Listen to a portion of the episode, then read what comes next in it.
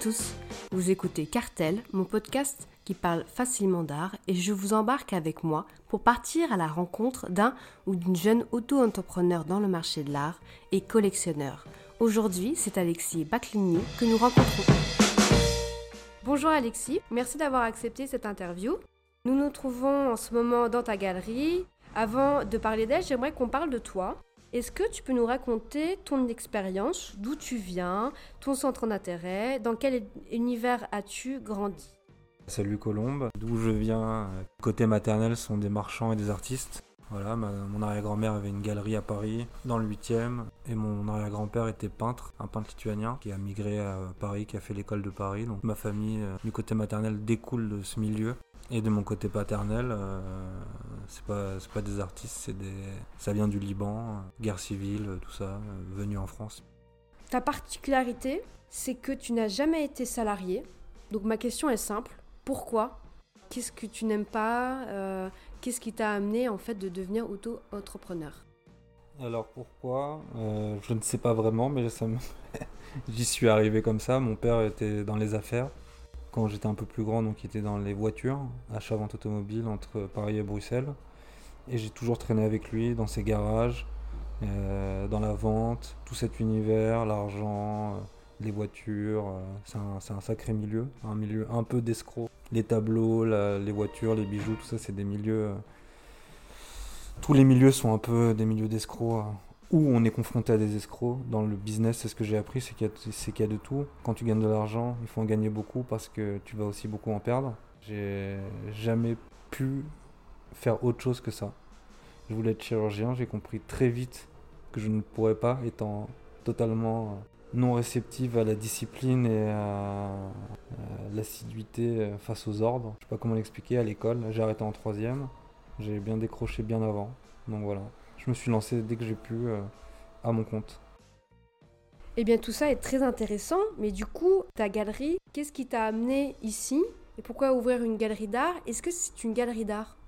Donc, dans tout ce que j'ai pu faire depuis l'arrêt de l'école, monter des affaires, euh, lancer une association, toutes ces choses ont fait que j'ai compris que j'étais plus fait pour la création. J'étais attiré par euh, plus tout ce qui était essai, expérimentation, des choses assez rationnelles euh, dans mes lectures et compagnie. J'ai continué à m'instruire malgré le fait d'avoir arrêté l'école. En 2012, donc j'ai ouvert un restaurant qui s'appelait B Bagels, de la création euh, culinaire dans des sandwichs. Ça a été un échec, je me suis mal associé et compagnie. J'ai voyagé, j'ai travaillé dans plein de secteurs différents. Ceci est ma nouvelle euh, lubie, on va dire. Mais j'ai compris qu'au final, c'était ici qu'était ma place dans le mouvement. Début de siècle, début de millénaire, il y a beaucoup de choses à découvrir, beaucoup de gens à, cerner. Puis moi-même, euh, qui suis un peu artiste, euh, ça me plaît l'idée. Quoi.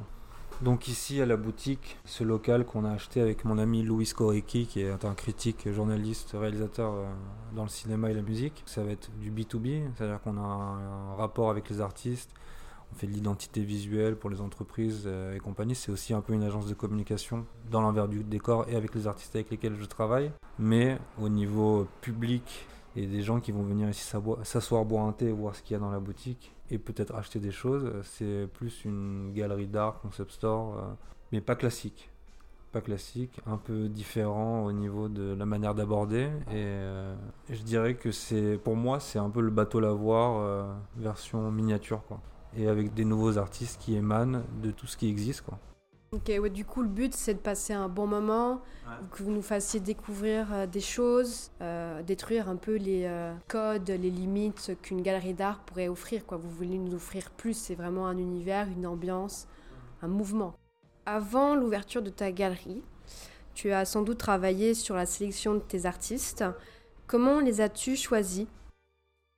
Donc euh, dans cette sélection, comment on en est arrivé là, c'est que j'ai rencontré euh, il y a plus de 16 ans un ami à moi qui s'appelle François Edin, qui est fondateur d'un crew qui s'appelle On Off Crew, qui sont des graffeurs, des grands graffeurs, des grands designers qui ont fait les Beaux-Arts de Rennes, Beaux-Arts de Paris, de Versailles et compagnie. Tous ces gens-là euh, qui suivent ce projet et qui ont leur place ici à la boutique. D'ailleurs, François Edin est mon associé dans la direction artistique et dans tout ce mouvement. À une de ces expositions, j'ai rencontré euh, une autre artiste qui s'appelle Yulia Neferedova, qui est une artiste euh, russe dont j'ai beaucoup accroché sur un tableau d'elle. J'ai acheté euh, ce dessin de, cette fille. Feuille, qui est un ami euh, que j'ai rencontré euh, via Instagram. J'aimais beaucoup ce qu'il faisait. Il y, a, énormément d'artistes comme ça, surtout les mecs issus de, la, rue. après, il y a aussi les artistes en, écriture, musique, rap, en sculpture. J'ai mon ami Guillaume Fabreau qui est tailleur de pierre, qui va mettre quelques-unes de ses œuvres aussi ici. Et voilà, c'est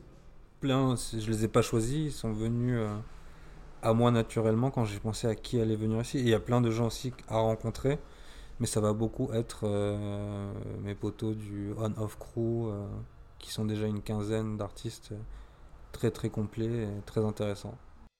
Et du coup, entre tous ces artistes, quelle euh, est leur cohérence? Comment vas-tu les lier? Qu'est-ce que la cohérence euh, Pour moi, tout est lié, tout est liable. Il suffit juste euh, de créer la liaison. Peu importe ce qu'on fait. J'ai un ami à moi qui s'appelle Arnaud Andolina, qui est un artiste que j'ai oublié de citer. On a deux univers très différents et lui et moi ensemble, on va faire une, euh, une exposition ici dans cette galerie où il y aura pas mon œuvre, mais mon œuvre quand même qui est complètement déstructuré, sachant que je dessine qu'à l'inspiration, et lui qui est quelqu'un de très très précis dans ce qu'il fait, et on est quand même extrêmement liés et complémentaires sur ce point de vue, donc euh, deux univers totalement différents, mais liés. Alors maintenant, je te propose qu'on parle de ta collection, ta propre collection. Qu'est-ce que tu collectionnes? Collectionne plein de choses, des prints d'artistes que j'aime bien, souvent aussi des mecs, des trucs, des choses que font mes potes, euh, des trucs que j'ai pu chiner parfois en salle de vente qui m'ont plu au premier regard, en me baladant quelque part, beaucoup de petits objets que j'ai chinés dans des concept stores. Après j'étais amené à travailler euh, avec un ami qui était dans le, on va dire le milieu de la hype, donc tout ce qui était sneakers, Supreme, Palace, Cause, Bear Bricks, donc j'ai découvert tout ces, tout ce milieu-là qui est un mouvement du street art. Donc c'est ça a une cote euh, qui est bien au-delà de ce que les gens peuvent penser. Une société comme Arcurial a quand même fait euh, euh, une, une, vente aux enchères en, en, mai il y a deux ans où ils ont récolté presque 900 000 euros sur des objets qui, lors de leur sortie, ne valent pas grand-chose. Mais le fait d'avoir le droit de les acheter et en plus qu'ils soient en quantité limitée rend ces objets complètement inestimable aux yeux de certains. Moi j'ai commencé à collectionner euh, chez Suprême par exemple, ce qui m'a le plus plus sont les objets dérivés, les collabs complètement dingues entre euh, Suprême et une marque improbable, quoi, comme Speedo pour des lunettes de piscine. Après, il y a les Beer Bricks aussi que j'ai beaucoup aimé. Tout ce qui est Medicom, donc c'est une société japonaise euh, qui produit des art toys. Il y a les Pop aussi que j'ai trouvé assez marrant et addictif au début. Après, j'aime un peu moins maintenant, mais c'est quand même quelque chose qui a une cote et qui a une valeur. La sneakers, j'aime bien certains modèles, mais je suis pas très sneakers. Mais je reconnais que c'est c'est un milieu, c'est une collection euh, qui est incroyable. Après, je chine beaucoup dans les galeries. Quand c'est abordable et que je peux acheter, bah j'achète et je stocke. Tout ce que je peux investir qui garde une valeur et qui n'est pas à la banque m'intéresse. Pour toi, est-ce que c'est pas justement une stratégie économique du business? Comment ça marche? Est-ce que tu analyses plus la, cote Est-ce que vraiment tu, gardes ça chez toi pour ton plaisir? Ou justement c'est que du business? Quel est ton avis là-dessus? Et d'où vient ce goût? Au début, c'est du business, évidemment. Après, le fait d'avoir les objets, de, de, graviter dans ce milieu, quand tu rentres dans une boutique de vêtements euh, classique et que tu t'achètes des sapes, au final, elles n'ont plus aucune saveur, du coup, euh, je suis plutôt assez classique, hein, je ne mets, pas euh, des grands trucs. Ce milieu-là m'a montré qu'on est dans une société euh, qui aime l'exclusivité. L'exclusivité coûte cher, elle coûte cher aussi au niveau du temps, elle coûte cher aussi au niveau psychologique parce que c'est de la sélection et que tout le monde n'a pas le privilège, on va dire, d'acheter. Moi, j'ai acheté des choses chez Suprême. Au début, j'en avais rien à, faire. C'était purement économique. Et au final, euh, il y a des choses, j'ai eu du mal à m'en séparer. J'ai vendu, là, il y a quelques jours, deux bols euh, Suprême Longevity, euh, clin d'œil à la culture chinoise. Ça m'a un peu saoulé de les, les, vendre, mais bon, je les ai vendus, le prix était bon. Mais il y a des choses que j'ai du mal à vendre. Par exemple, me séparer de mes box logo, je ne l'ai pas encore fait. Quoi. Une dernière question, euh, quelle serait l'acquisition dont tu serais le plus fier? Ce qui me plaît le plus, c'est de chiner, de savoir qu'est-ce qui vend, qu'est-ce qui est à la cote, de le trouver. Et la phase de négociation m'intéresse beaucoup.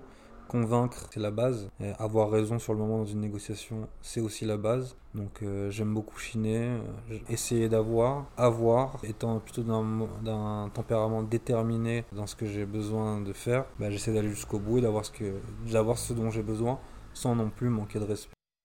Et justement, est-ce que tu aurais un conseil de négociation à donner ou un conseil pour les jeunes collectionneurs? Mon conseil n'est pas une philosophie. Lisez L'art de la guerre de Sun Tzu. Lisez L'art d'avoir toujours raison de Arthur Schopenhauer pour être fort en négociation. Pour le reste, c'est à vous de négocier et de vous battre pour ce que vous avez envie d'avoir et ce qui vous inspire. Mais il faut suivre son inspiration, savoir qui fait quoi et pour pouvoir soi-même se calibrer. Et c'est tout. Tout le reste, euh, c'est instinctif. Pour moi, en tout cas, c'est instinctif. J'ai pas de conseils à donner plus que ça. Ou alors, on pourrait parler pendant. Euh, 75 heures d'affilée euh, sur le sujet. Ce serait plus philosophique qu'autre chose. Une philosophie, elle s'explique, mais euh, je conseille vraiment la lecture. Bien sûr, je vous donnerai toutes les références en commentaire euh, qui accompagnera du coup mon podcast. Donc, merci beaucoup Alexis d'avoir donné ce temps et d'avoir répondu à mes questions. C'était super intéressant. Merci. Merci.